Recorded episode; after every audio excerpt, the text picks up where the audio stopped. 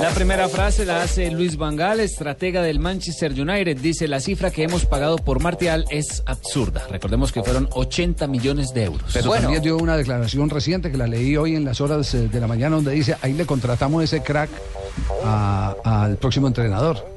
Ah, está anunciando Sí, salida. sí, próximo entrenador. Bueno, y Bohan, jugador del Stack City, dice, mi sentimiento es catalán, pero no estoy en contra del fútbol español.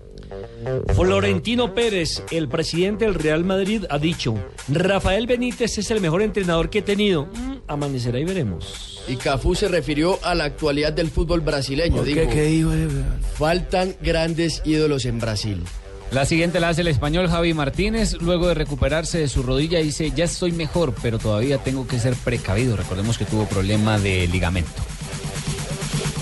Eric Cantona dijo, estoy dispuesto a acoger a refugiados en mi casa.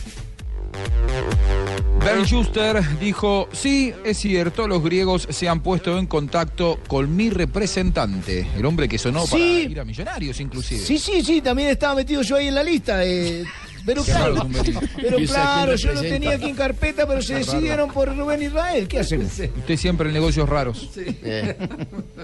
La siguiente frase la hace Cristiano Ronaldo que ha dicho, en la vida no todo es fútbol, me gusta hacer publicidad. Y Philip Luis, el lateral de la selección brasilera de fútbol y del Atlético de Madrid, dijo, conozco a Neymar y no pretende reírse de nadie. Y Abel Aguilar dijo, espero ser parte de las primeras fechas de las eliminatorias. 3 de la tarde, 39 minutos. Seguimos en Bloque Deportivo y nos vamos de vuelta. La vuelta a España. Hoy tuvo otro Venga. episodio. Hoy, hoy tuvo la etapa número 18, ¿cierto? Etapa número 18 de la vuelta a España.